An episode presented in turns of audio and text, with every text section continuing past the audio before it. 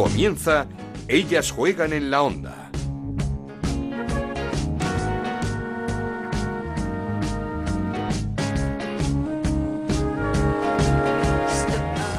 ¿Qué tal? Bienvenidos una semana más a Ellas Juegan, el podcast de fútbol femenino de Onda Cero. Nos podéis seguir cada semana en ondacero.es y en nuestro Twitter, arroba Ellas Juegan. Tenemos un programa yo creo que espectacular, porque vamos a hablar y mucho de ese primer clásico de la temporada entre el Atlético de Madrid y el Barcelona. Empate a uno, un resultado que dejó mucho más contentos a azulgranas que a rojiblancos y es que sobre todo en la segunda parte el Atlético de Madrid borró del campo a un Barcelona del que se esperaba muchísimo más. Ambos entrenadores, Ángel Villacampo en el Atleti y Fran Sánchez en el Barça, sorprendieron con sus once que no dejaron indiferentes a nadie, sobre todo en defensa. Luego lo analizamos todo lo que dio de sí este partidazo, que batió récords de audiencia en la Liga Iberdrola y es que 260.000 espectadores disfrutaron el encuentro en Gol Televisión.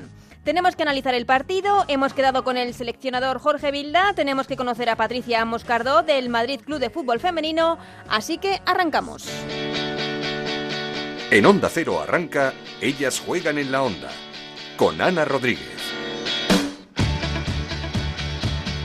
Lo hacemos como siempre con el gran Raúl Granado. ¿Qué tal, Raúl? ¿Qué tal, Ana? Muy buenas. Que nos trae resultados y clasificación tras esta séptima jornada en la Liga Iberdrola. Empezamos con los resultados. Santa Teresa 1, Betis 2, Valencia 4, Madrid Club de Fútbol 0, Atleti de Bilbao 0, Granadilla 1, Albacete 1, Español 3, Zaragoza 0, Rayo Vallecano 1, Sporting de Huelva 0, Levante 1, Real Sociedad 0, Sevilla 1 y Atlético de Madrid 1, Fútbol Club Barcelona 1. Y con estos resultados, como decías, hay dos líderes empatados a puntos, el Fútbol Club Barcelona y el Atlético de Madrid con 19, tercero es el Español con 13, cuarto el Levante con 12 puntos, los mismos que el Betis, que es quinto, y el Atlético de Bilbao, que es sexto. El séptimo es el Granadilla con 11 puntos, también 11 tiene el Rayo Vallecano, que es octavo, noveno el Valencia con 10 puntos, con 9 puntos están en décimo el Sevilla, décimo primero el Sporting de Huelva y décimo segundo el Madrid Club de Fútbol, décimo tercero es el Albacete con 8, décimo cuarto el Santa Teresa con 2, décimo quinto el Zaragoza con 1 y cerrando la clasificación décimo sexto y colista la Real Sociedad todavía con 0 puntos. Sorprendente la expulsión de Natalia Pablos el otro día en La sí. Zaragoza. La verdad es que sí. Bueno, el Rayo ganó. Eso sí, buenos tres 0-1, puntitos que sí. dejan al Zaragoza en una situación complicada. Un poquito complicado, pero la verdad es que esa expulsión fue un poquito... Un poco rara. A ver si hablamos con Natalia Pla- Pablos un día, un día de estos. Ah, seguro que sí. Sí, Y tras poner en orden todos estos datos que nos deja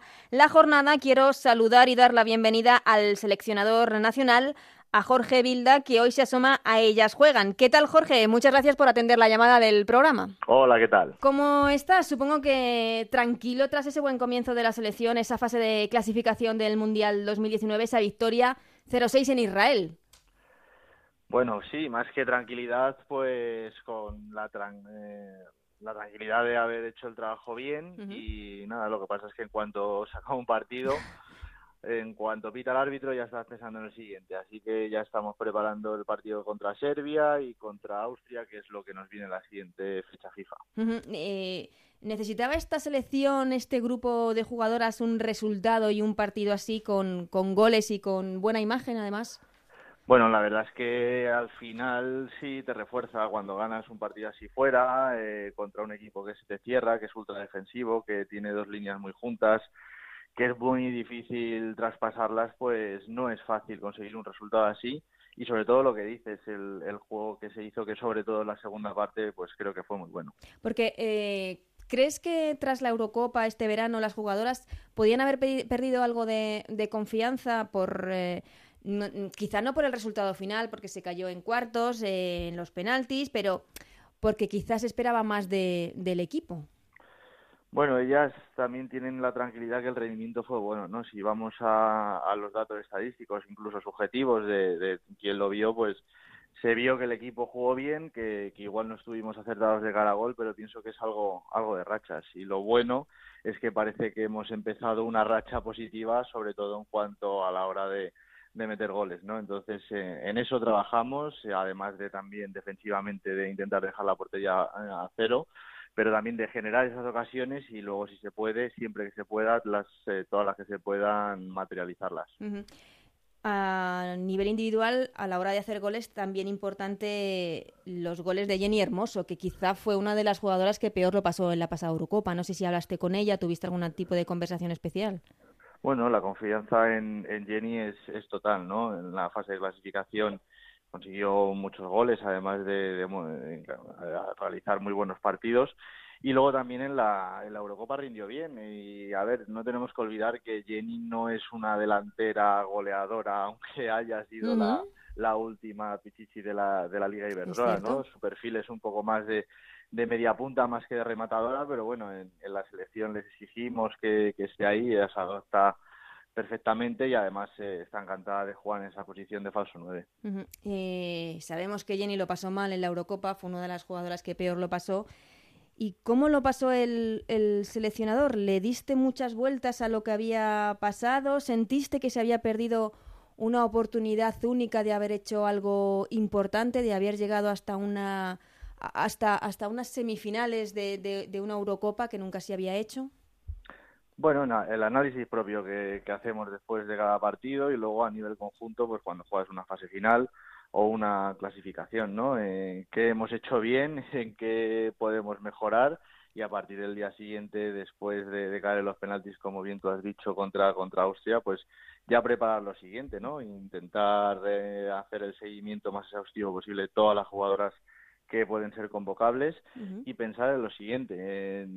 yo la verdad es que me fui con bastante tranquilidad de que mis jugadoras lo dieron todo, que el cuerpo técnico, la delegación también lo intentó todo y que pues bueno tenemos que sacar la lectura positiva de la experiencia que nos llevamos para afrontar de la mejor manera esta clasificación para el mundial. Mm, pero en ese análisis que, que se hace después, ¿qué es qué es lo que crees que falló? Pues bueno, a ver, eh, está claro que tienes que meter un gol más que el contrario y eso eso no lo conseguimos, ¿no? Entonces bueno, quizás quizás eh, sacar más partido de las acciones a balón parado, quizás eh, atacar con un poquito más de, de, velocidad en los pases y un poquito más de, ambición de cara a gol, porque al final los, los equipos contrarios nos conocen, eh, nos ceden el balón, saben que vamos a tener la posesión, se cierran bien atrás y tenemos que, saber cómo hacer frente a, todos estos equipos que nos analizan y ven que eso es lo que quizás más nos cuesta, ¿no? Pero yo creo que fue una buena prueba el partido de Israel porque se volvió a repetir el patrón, un equipo súper cerrado y demostramos que, pudimos hacer pues eh, media docena de goles. Ahora ya pensando en el Mundial, ese Mundial del 2019, el bloque de jugadoras en el que confías está bastante claro, ¿no? Bueno, está bastante claro, no lo sé, tú igual sí lo tienes más claro. Yo ah, no, no sé, por, las últimas convocatorias. bueno, sí, ha habido, ha habido variaciones, ha habido jugadoras que han entrado, ha habido jugadoras que han dejado de entrar. En esta última convocatoria debutó Eunate, también vino Sandra Hernández por primera vez.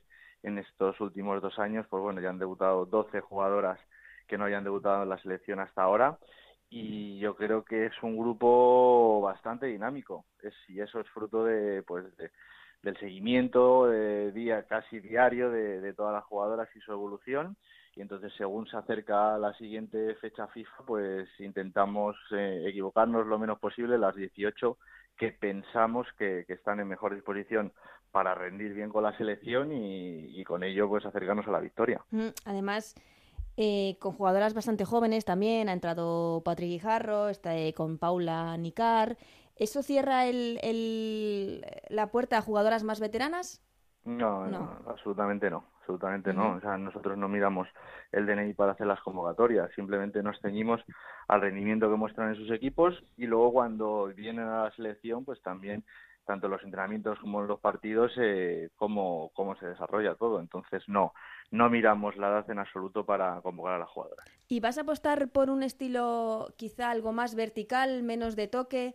Después de lo que pasó en la Eurocopa, ¿cómo planteas esta fase de clasificación? El siguiente partido es contra Serbia el 24 de noviembre. Mm.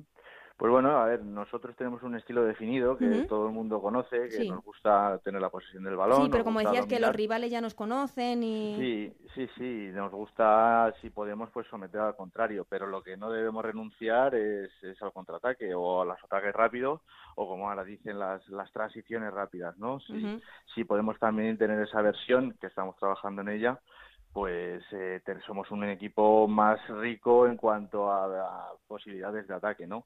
Entonces estamos trabajando todo eso y también el balón parado, que pienso que es que es una cuenta pendiente que tenemos, sobre todo primero de defenderlo bien, que no haya ningún equipo que, nos consiga hacer peligro al balón parado y luego nosotros sacar más rentabilidad pues a esos corners, a esas faltas laterales, incluso faltas lejanas o saques de banda que también estamos entrenando. Mm, eh, estuviste el domingo en la Ciudad Deportiva Wanda viendo el partido entre el Atlético de Madrid y el Barcelona, ese empate a uno, con muchas jugadoras internacionales allí para, para ver. ¿Qué te pareció el partido? Bueno, lo primero que me gustó mucho fue el ambiente que se dio en la Ciudad Deportiva Wanda, ¿no? Casi 2.000 espectadores animando. Eh, yo pienso que, a nivel de espectadores también estamos creciendo y eso es una, buena noticia. Sí, pero además es el partido de récord de audiencia en televisión de un partido de Liga Iberdrola con 260.000 espectadores en la tele pues también un gran dato. Eso significa que vamos dando pasos firmes y que seguimos creciendo. Y luego, a nivel futbolístico, pues un partido muy emocionante. Un partido muy emocionante, con ocasiones para los dos equipos, y que pienso que los dos equipos sacaron algo positivo. El Barcelona, eh, viendo lo que se vio en el partido, eh, el resultado, y el Atlético de Madrid, pues el juego y, pues yo pienso que el Atlético de Madrid se ha reforzado porque eh, en algunos momentos puso contra las cuerdas al Barcelona. Eh, todos creo esperábamos más de, del Barcelona. ¿Tú también te, decepcionó, de, por decirlo de alguna forma, o te sorprendió para bien el Atlético de Madrid? Bueno, es que el Atlético de Madrid fue, fue muy intenso en la presión, eh, trabajó muchísimo y ante un equipo que, que trabaja así, que defensivamente está tan ordenado y es un bloque tan, tan junto, pues es, es muy difícil hacerlo. Y luego encima también hay que hay que pensar que, que estás jugando fuera de casa, que estás jugando en el campo del Atlético de Madrid y normalmente pues la voz cantante la va a llevar el equipo contrario. Estuvo estuvo muy igualado y luego la segunda parte el Barcelona defendió bien y el, Atlético de Madrid se, lanzó al ataque y pues bueno pudo conseguir la victoria en alguna de las ocasiones que tuvo. Este año los dos equipos, sobre todo el Barcelona, se han reforzado muy bien pero también con mucha jugadora extranjera, con mucha jugadora de fuera. Eh, ¿Temes que tantas estrellas les quiten minutos a jugadoras importantes en, en la selección? Bueno, es que eso es un, un, arma de doble filo, ¿no? Al final, si se ficha de fuera es porque en teoría es mejor que, que lo que tenemos a nivel nacional, ¿no? Entonces, si sube el nivel de la competición, esas jugadoras que son nacionales, eh, pues en teoría cada fin de semana van a jugar partidos de más nivel, incluso los entrenamientos lo van a hacer con más nivel, pero como tú dices, igual le quitan minutos a, las jugadoras nacionales. Entonces es un arma de frío. Por un lado, te va a dar más nivel, pero por otro lado, pues puede quitar, como tú dices, eh, minutos a las jugadoras españolas. ¿Y el Barça le ves con posibilidades de hacer algo grande en esta Champions? ¿Crees que podría ganar una Champions? ¿Está preparado? Bueno, el año pasado ya llegó a, semifinales, este año de momento lo que ha jugado pues ha ganado con, con bastante solvencia. Ahora veremos a ver la siguiente ronda. Eh, en principio no parece un rival que, que pueda pues eh, ponerle muchas dificultades, pero en Europa cualquier equipo cualquier equipo te lo va a poner difícil.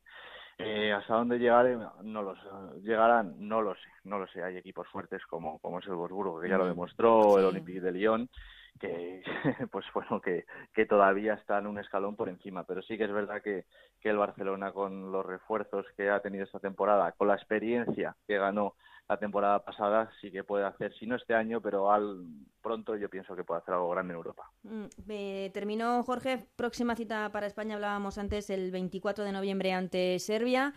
Supongo que esperas un partido más complicado que, que en Israel Sí, sí, sí. A ver, Serbia en principio por coeficiente UEFA y por experiencia es, es un equipo más, más sólido, eh, es un equipo que, que te va a poner las cosas muy difíciles y después el partido de, de Austria que, que, son conocidos y que todos los hemos visto en la Eurocopa y que sé que, que mis jugadoras y, y, yo personalmente también pues que tengo muchas ganas de disputar por esa, decir, esa revancha, ¿no?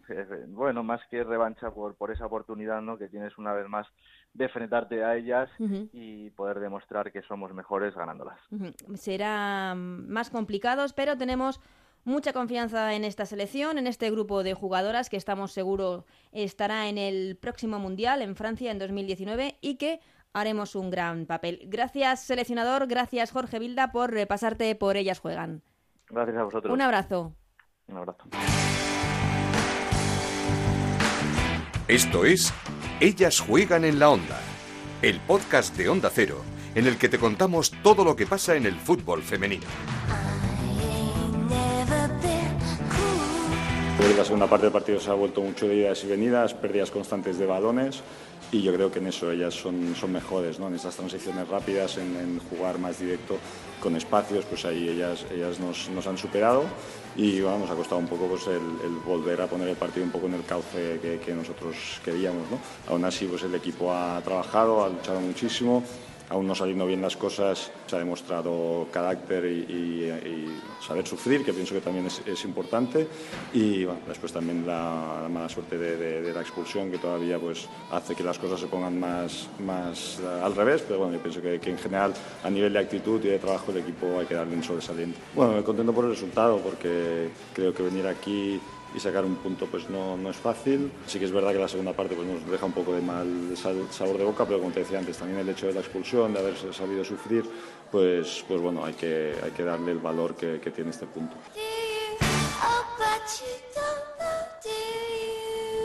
Pues para mí sí, para mí al final nos quedamos con la sensación de que se nos han ido dos puntos, pero por lo que creo que hemos visto en el partido. Pero bueno, al final ya se verá si este punto es bueno o no. Eh, tengo que decir una vez más que el equipo se rehizo de un golpe duro que hemos tenido en Champions, una vez más saca casta el equipo y qué puede ser mis jugadoras, que 10 no, 12.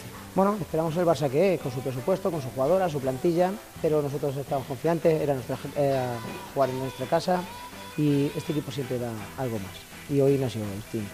Bueno, eh, la opción de Messi era porque la jugadora que mejor y más se adaptaba a esa, posibilidad de, de, del intercambio que hemos tenido que tener por, lesión de Pérez, eh, al final ella se adaptaba mucho mejor por, características que otras jugadoras. Por, para nada era para más ser más defensivo, al contrario, para darnos esa seguridad que nos da Messi.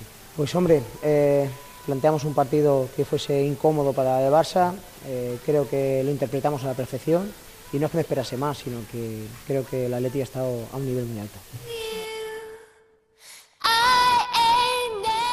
Son Fran Sánchez, entrenador del Barcelona, y Ángel Villacampa, entrenador del Atlético de Madrid. Mucho más contento con el empate, evidentemente, Fran Sánchez, porque el Atlético de Madrid, Anabel Morán, ¿qué tal? Muy buenas tardes. Muy buenas, Ana. Fue muy superior al Barcelona, sobre todo en la segunda parte.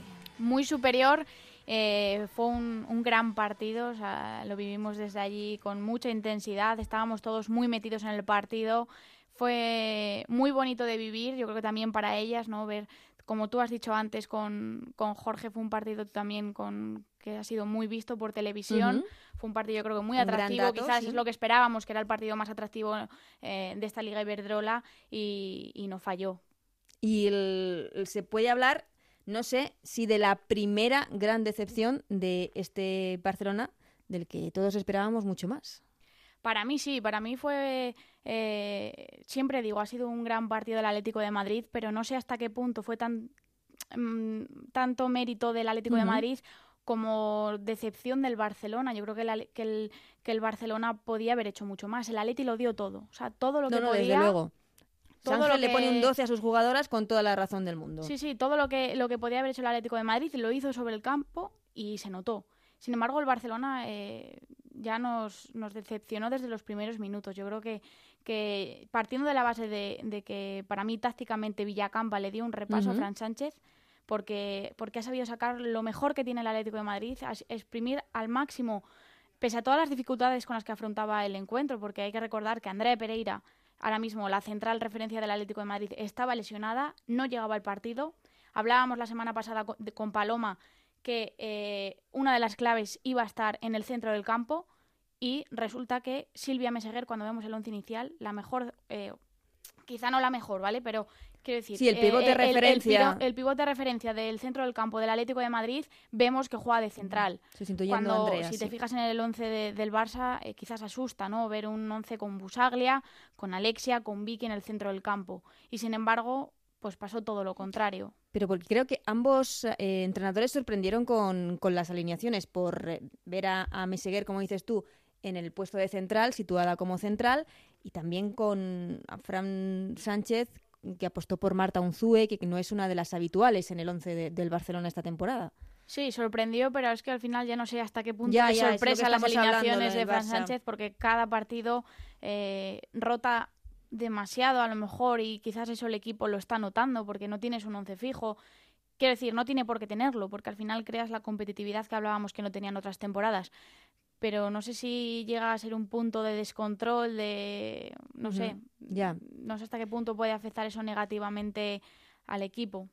Estábamos pensando que quizá Meseguer lo iba a pasar bastante mal en esa posición de central, enfrentándose a jugadoras como Martens, como Dugan, como Andrés Alves, pero quizá fue un partido muy plácido, plácido para, para la jugadora del Atlético de Madrid. Demasiado, diría Ujú. yo. En, en, instantes previos a, a empezar el partido, pues allí comentábamos, ¿no? comentábamos ¿no? los que estábamos, que, que cuidado con, con, con Martens y encaraba a Meseguer, pues al final está en una posición que no es la suya y que en velocidad se la iban a marchar con mucha facilidad. Y sin embargo, acaba el partido y, y nos quedamos sorprendidos de que nadie ha encarado a Meseguer, no ha tenido ninguna eh, acción en la que digas, se le ha notado que No, no, no, era es central es para que- nada. O sea, el Atlético de Madrid prácticamente no sufrió en ese aspecto. Solo en una acción de, de Tony Dugan en la primera la parte, primera parte este. que sí que es verdad que, que se marchó con una gran acción técnica. Por lo demás, Silvia Meseguer no, vamos, que- que, puede jugar más veces ahí. Es que el gol del, del Barça hay que decir que es un gran zurdazo de Andrés Alves, evidentemente, pero que llega en una jugada muy desafortunada del Atlético de Madrid, un rechace de Kenty que da en la espalda de Silvia y que le deja el balón franco a Andresa delante de, de la portera de Lola. Es, es sorprendente, ¿no? Que, que si nos fijamos en cómo ha quedado el resultado 1-1 y viendo quién ha marcado los goles, y decir, Ujú. vale, Andrés Alves, lógico que marque en el Barcelona, pero quizás la acción fue muy desafortunada para el Atlético de Madrid, que estaba en sus en- estaba viviendo los mejores minutos, mucho, como has dicho antes, más superior que eh, más superior al Barcelona. Y, y luego en, en el Atlético de Madrid resolvió Kenty, ¿no? Con, un- con un auténtico golazo, Golazo. Desde, desde la frontal del área. No sé, sorprende un montón que, Con la zurda. no, no haber visto a lo mejor un gol de Luzmila, que tuvo ocasiones de Amanda, de Sonia, que dio un larguero, Sí. o, o en, o en el Barcelona haber visto una acción, alguna acción del Barça. Es que no vimos No. ninguna. O sea, te voy a dar un dato. En el minuto 77 fue la primera acción de ataque de, de Martens, la mejor jugadora recientemente nombrada por la FIFA. Sí, ver, ver muchas más cosas, pero el, el- el problema del Barça, donde, donde se fragua la victoria del Atlético de Madrid, es en el centro del campo, eh, en las bandas, porque a las, a las jugadoras del, del Barça de arriba, de ataque, no les llegaban balones, y al todo lo contrario, el Atlético de Madrid estaba comodísimo entrando por las bandas con Marta, con Kenty por la derecha, con Sonia por la izquierda. Es que eh, eh, por bandas el ataque era, eh, era un, filón para el Atlético de Madrid. Es que yo creo que, que la Leti hizo todo para que todo, y, y cuando hablo de todo,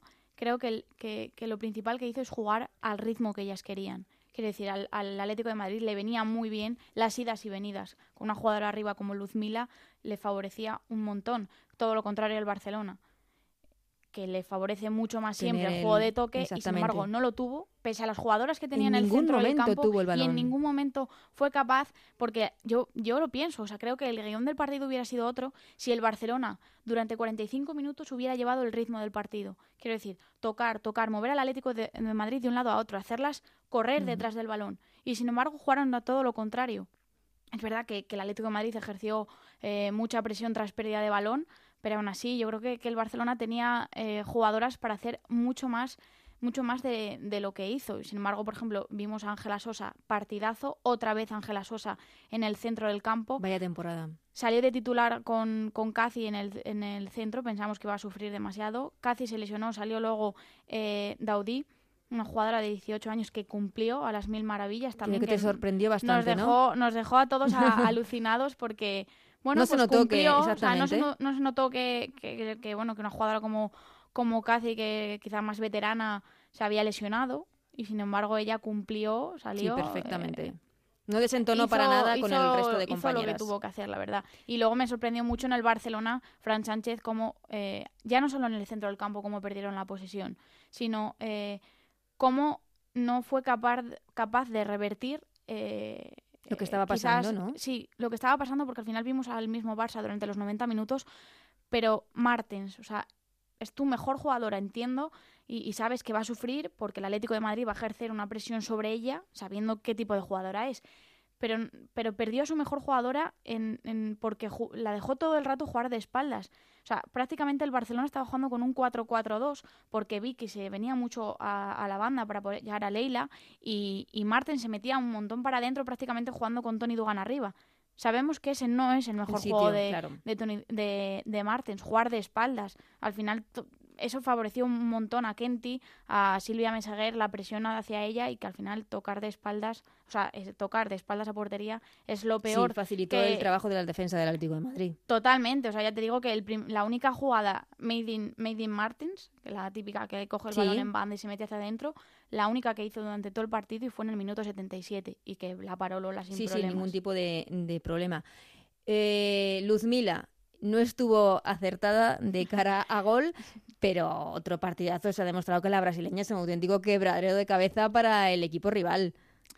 No para. Es que no para, o sea, era, físicamente es un portento y eso mm. ya lo sabemos, pero es que da igual donde la mandes un balón, porque había veces que, que, la mandaban balones casi imposibles, ¿no? Que se iban hacia el córner y la gente cuando, cuando la mandan un balón a Luzmila se notaba en el ambiente cuidado, algo puede pasar, Algo puede pasar y eso la Leti lo sabe, incluso el Barcelona.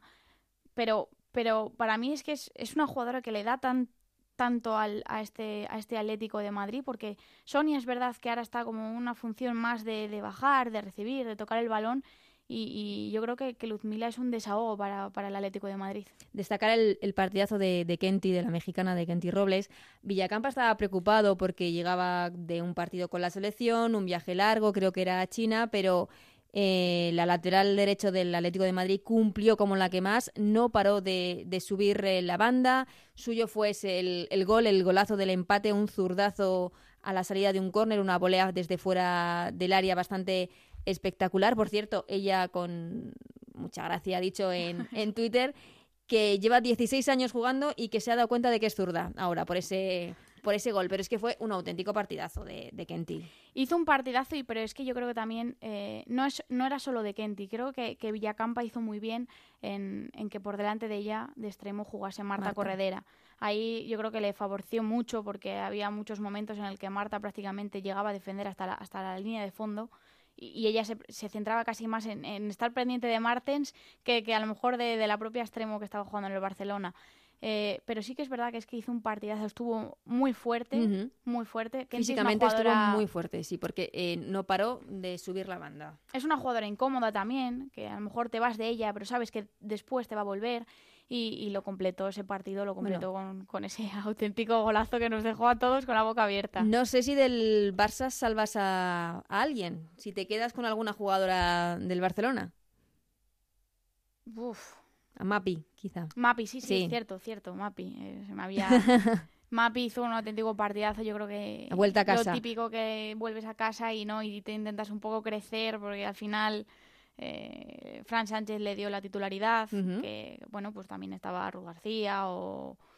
Y yo creo que, lo aprovechó muy bien, eh, hizo un auténtico partidazo porque es que no paró. No, no, es que el ataque del Atlético de Madrid era continuo. Tuvo mucho trabajo con Luzmila, tuvo mucho trabajo también con Sonia y, volvió a rendir a un alto nivel y demostró por qué está, por qué está en el Barça y ojo porque el propio Villacampa después en zona mixta eh, dijo que, que bueno que la progresión de Mapi se veía venir y que por eso ahora está en el Barcelona. Es decir, que no solo está en el Barça, sino que perfectamente puede ser titular de este Barça de, de las estrellas. Te voy a pedir eh, que además de las notas del día, hmm. hagamos una especie de notas de, de, este clásico de la Liga Iberdrola, de este Atlético de Madrid-Barcelona, de este empate a uno que deja a los dos, por cierto, líderes con 19 puntos, como nos contaba antes Raúl Granado. La crack de este clásico. Te voy a sorprender. Venga no va a ser la crack, va a ser el crack. Para mí, Ángel Villacampa eh, le ha vuelto a dar una lección a un entrenador del Barcelona que no por tener jugadoras con renombre, eh, no, por no tenerlas, no puede plantarles cara. Lo ha vuelto a hacer en los últimos años. Parece que le tiene tomada la medida al Barcelona. Pues mira, no nos equivocábamos. Lo ha vuelto a hacer. Un entrenador que además no para en el banquillo, que no deja a sus jugadoras en ningún momento. Está muy metido. O sea, si la afición estaba metido también y diríamos que es el jugador número 12, eh, Ángel Villacampos sería el... número 13 porque estaba totalmente encima de cada jugadora. Y a sus jugadoras creo que les viene muy bien porque están siempre muy enchufadas dentro del, partido. Mm. La sorpresa de este, de este clásico. La sorpresa, bueno, pues sí, sí diría, me quedaría con quizá con Ososa o quizá también con, con Kenty, Con con el partido que, que hizo, porque al final no era fácil. Tienes eh, en la banda tenías también a Martens, tenías por ese lado también a Vicky Losada, las subidas de Leila, Leila. no era fácil, es verdad que, que estuvo acompañada muy bien arropada por Marta Corredera, pero bueno, creo que, que hizo un auténtico partidazo y que hay que reconocérselo. Y se espera más. Uf. Se espera más y yo creo que, el- que no solo del Barça en conjunto, sino se espera mucho más de, de Vicky, se espera mucho más de, de Sí, Alexia. estuvieron absolutamente desaparecidas en el centro del campo del desaparecidas, Barcelona. nulas, lentas, no, no consiguieron llevar el control del partido. eh, no sé. Creo Sí. que podían haber dado mucho más, porque al final son jugadoras que con poco ya hacen mucho, porque tienen muchísima calidad y para mí son una de las dos jugadoras con más calidad de esta liga. Pilares del Barça y pilares de la y selección española. Así que yo creo que, que me quedaría con, con ellas dos. Del resto de la jornada que destacas, el, no sé si el buen momento del español, victoria 1-3 en Albacete, se ha colocado tercero de la liga, esa victoria in extremis del, del Granadilla en Bilbao con ese gol estratosférico de María José casi desde el centro del campo, ¿con qué te quedas? Sí, un poco con, con lo que has dicho, otra victoria del español importantísima, porque con lo que le ha costado en los últimos años Sí, el salir año de la pasado lo zona pasó de, muy de- mal. de descenso, este año está muy bien. Eh, me quedaría también con, con una victoria contundente del Valencia ante el. Madrid. Hay que recordar que bueno, el Madrid es un reci- recién ascendido, pero que venía haciendo muy buenos partidos, ganando, eh, Sí, sí. jugando muy bien. Y, y yo creo que al Valencia le venía muy bien una victoria, porque no son solo tres puntos, sino yo creo que, que le venía muy bien para coger confianza. Eh, victoria importantísima y, y de bueno de mucho estatus ganar al, al, al Atleti de Bilbao en, en Lezama y en el Ujú. minuto 93. Es verdad que es un gran gol de María José Pérez, pero es verdad también que Ainhoa está muy desafortunada Sí. porque está muy adelantada. eh, Sí, no quizá sé, yo creo que podía haber hecho mucho más. de partido, quizás estaba viendo al Atleti eh, atacar, no se esperaba desde luego que le lanzasen desde el medio del campo, pero claro, eh, al final es un gol que te cuesta los tres, puntos. Tres puntos y, y que en el dolorosísimo minuto 93. 93, sí, sí, sí. Y luego, bueno, pues eh, el Zaragoza, Mm. que sigue sin conseguir una victoria, puntuó Claro. porque consiguió un empate, pero eh, sigue sin conseguir una victoria. Esta vez ha perdido 0-1 ante el Rayo Vallecano. Además con uno eh, con, con una jugadora menos, el por la Rayo. expulsión de Natalia Pablos Ujú. por protestar. Y eh, otra victoria del Levante con gol de Charlín. De Charlín, sí. que- Pichichi es de la Liga Iberdrola. O sea, el titular sería Es Charlín vale, vale siempre por tres. Es, es increíble la mexicana, qué rendimiento da. A ver si un día hablamos con, con Charlín. A ver si para el próximo programa. que tenemos ganas de, conocer a la jugadora brasileña, una de las cracks sin duda de, de esta Liga Iberdrola. Preocupante, ya sí que hablábamos de la situación del Zaragoza, pero es que por debajo del Zaragoza con cero puntos la Real Sociedad cayó en casa de nuevo 0-1 ante, ante el Sevilla Farolillo Rojo, último, como decíamos, sin puntuar. en picado y, y cuesta abajo va, va la Real Sociedad. Yo creo que deben hacer ya un cambio. No sé si es de entrenador, no sé si es la dinámica ya que están tan negativo. Tienen que darle ya. Tienen que revertir ya la situación porque, porque se están metiendo ya. Sí, es jornada en 7. jornada 7 La victoria no llega, vamos, los puntos, es que ni siquiera un, un empatito. y que al final eh, se, habían, se estaban enfrentando al Sevilla. Quiero decir, podemos entender con Otro Barcelona, podemos entender con el Atlético de Madrid, un Valencia, un Levante, equipos muy veteranos en, en la liga, pero contra el Sevilla tenía una gran oportunidad de revertir esa situación y otra vez en casa no fueron capaces. Entonces, Sí, que, que, que hace falta algo más. sí, necesitan... Es que estamos hablando de la Real Sociedad, no estamos hablando de cualquier equipo. La Real Sociedad el año pasado terminó entre los ocho primeros, se clasificó para la Copa, hizo un gran campeonato. Eh, la última jornada contra el Atlético de Madrid en Liga, poniéndole las cosas difíciles en el último partido de, de Liga de- del campeonato. O sea que es un equipo del que se espera muchísimo Mucho con más. jugadoras como María Asun en portería, como Naikari García, que está llamada a ser una de Bea Beltrán, que el año pasado fue campeona con el Atlético de Madrid. y- no sé, que tampoco creo que el grupo haya cambiado tanto respecto a la temporada pasada como para no poder revertir esta situación a tiempo. A tiempo, exacto es. Pues doble ración de notas, Anabel. Eh, la crack de la jornada. Bueno, me quedaría con Anair Lomba. Dos goles en la victoria 4-0 del, del Valencia ante el Madrid. Yo creo que, que ya lo necesitaba. La sorpresa de esta jornada, fuera del clásico, por supuesto. Pues podíamos decir María José Pérez por esa por ese gol en el minuto 93 ante el Athletic Club, que la verdad fue un golazo y que el Granadilla demuestra que se ha venido arriba. O sea, ya son tres victorias consecutivas que le vienen muy bien al equipo tinerfeño, que no había empezado nada, bien, la temporada entre declaraciones desafortunadas del entrenador y derrotas inesperadas, pero ya, ya va cogiendo carrerilla el, el Granadilla. ¿Y de quién se espera más? Pues otra jornada más. Se espera más del Zaragoza, se espera más de la Real Sociedad, se espera más de a lo mejor una portera como Ainhoa Tirapun en la Leti. Bueno, quizás esas tres cosas son las que yo más destacaría que, se esperan más de, ellas en esta liga. En esta liga. Pues Anabel, muchísimas gracias. Una semana más nos das estas lecciones de, fútbol que nos vienen tan bien. La semana que viene seguimos hablando de Liga Iberdrola, de la jornada 8 que tenemos un derby madrileño. Sí, un derby muy interesante y que va a ser un gusto verlo. Hay que estar atentos a ese Madrid Club de Fútbol Femenino Atlético de Madrid. Nosotros seguimos. Seguimos con Ellas Juegan en la Onda, con Ana Rodríguez.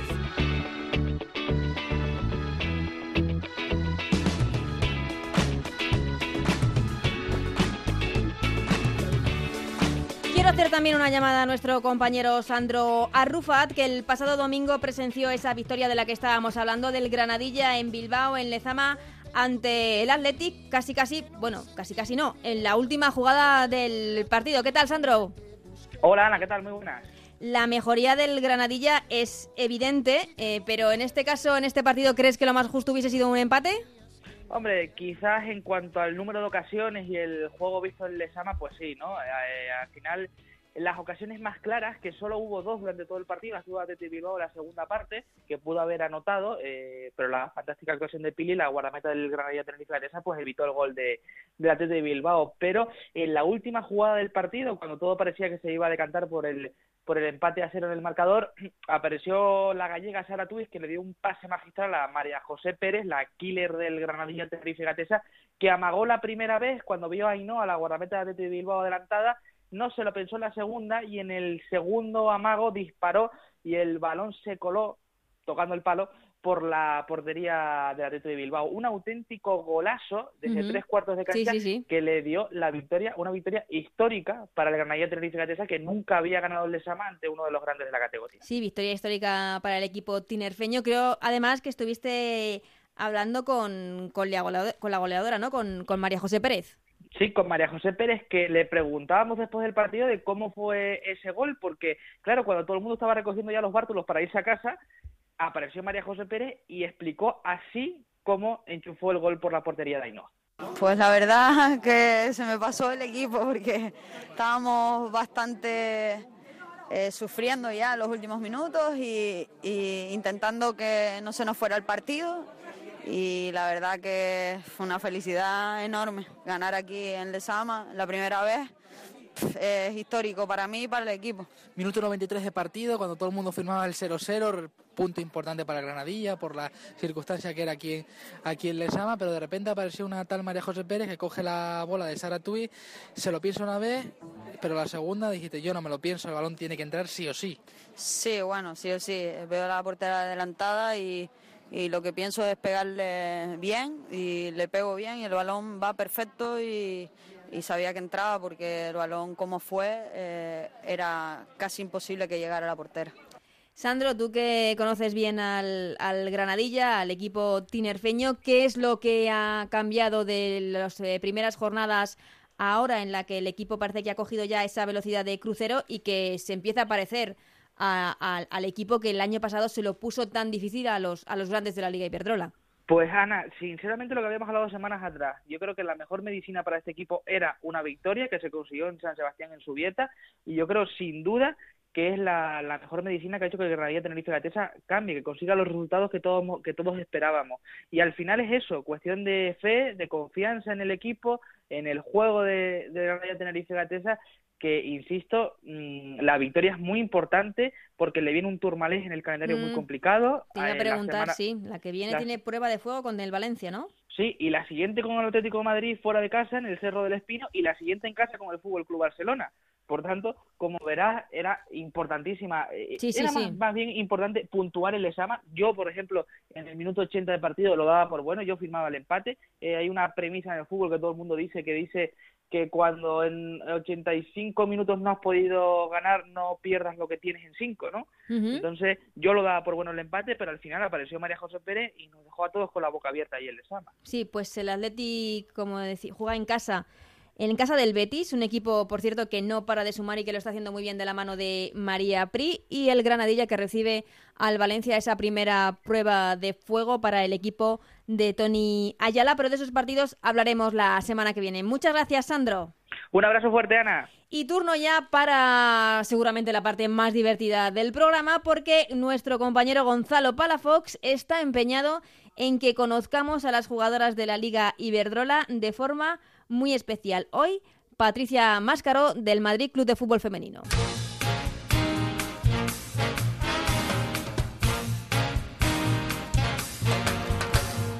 El test de Gonzalo Palafox.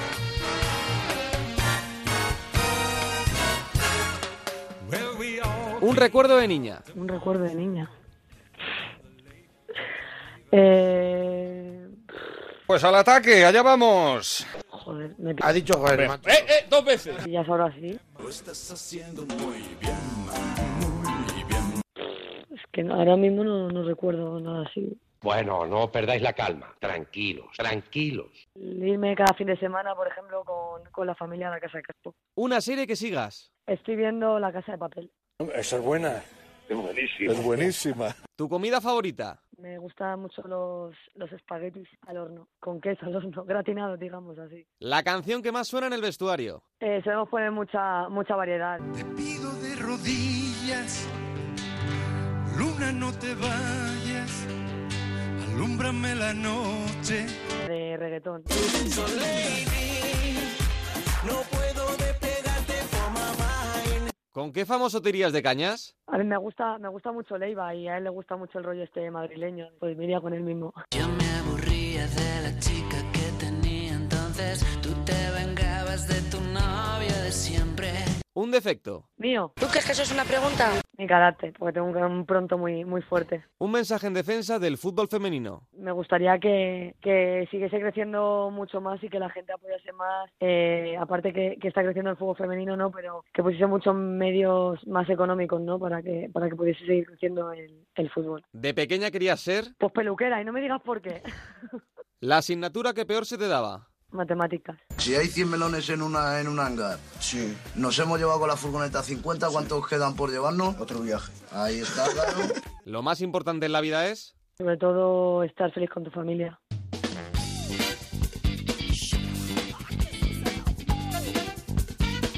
Genial, como siempre, el test de nuestro compañero Gonzalo Palafox. Como es genial el reportaje, la idea de la liga con el hashtag Hablamos de lo mismo, en donde han reunido a jugadoras y jugadores de las plantillas del Barça, del Atlético de Madrid, del Athletic de Bilbao, Sevilla, Betis, Levante, Valencia, Real Sociedad o Español, para reivindicar eso, que no hablemos de fútbol masculino o femenino, que en todo caso hablamos de fútbol. Como digo, reportaje espectacular que podéis ver ya en el canal de YouTube de La Liga. Y ya toca despedirse, no sin antes dar las gracias a Raúl Granado, Alberto Fernández, Gonzalo Palafox, Sandro Arrufat, la gran Anabel Morán, que diré bien el nombre, Anabel Morán, y Nacho García en la parte técnica que han hecho posible este sexto programa ya de Ellas Juegan. Os esperamos a todos la semana que viene con mucho más. Adiós.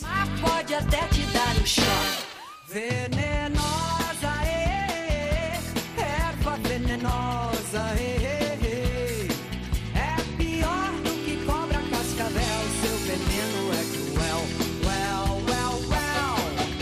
Se porta como louca, achata bem a boca, parece uma bruxa, um anjo mau. Detesta todo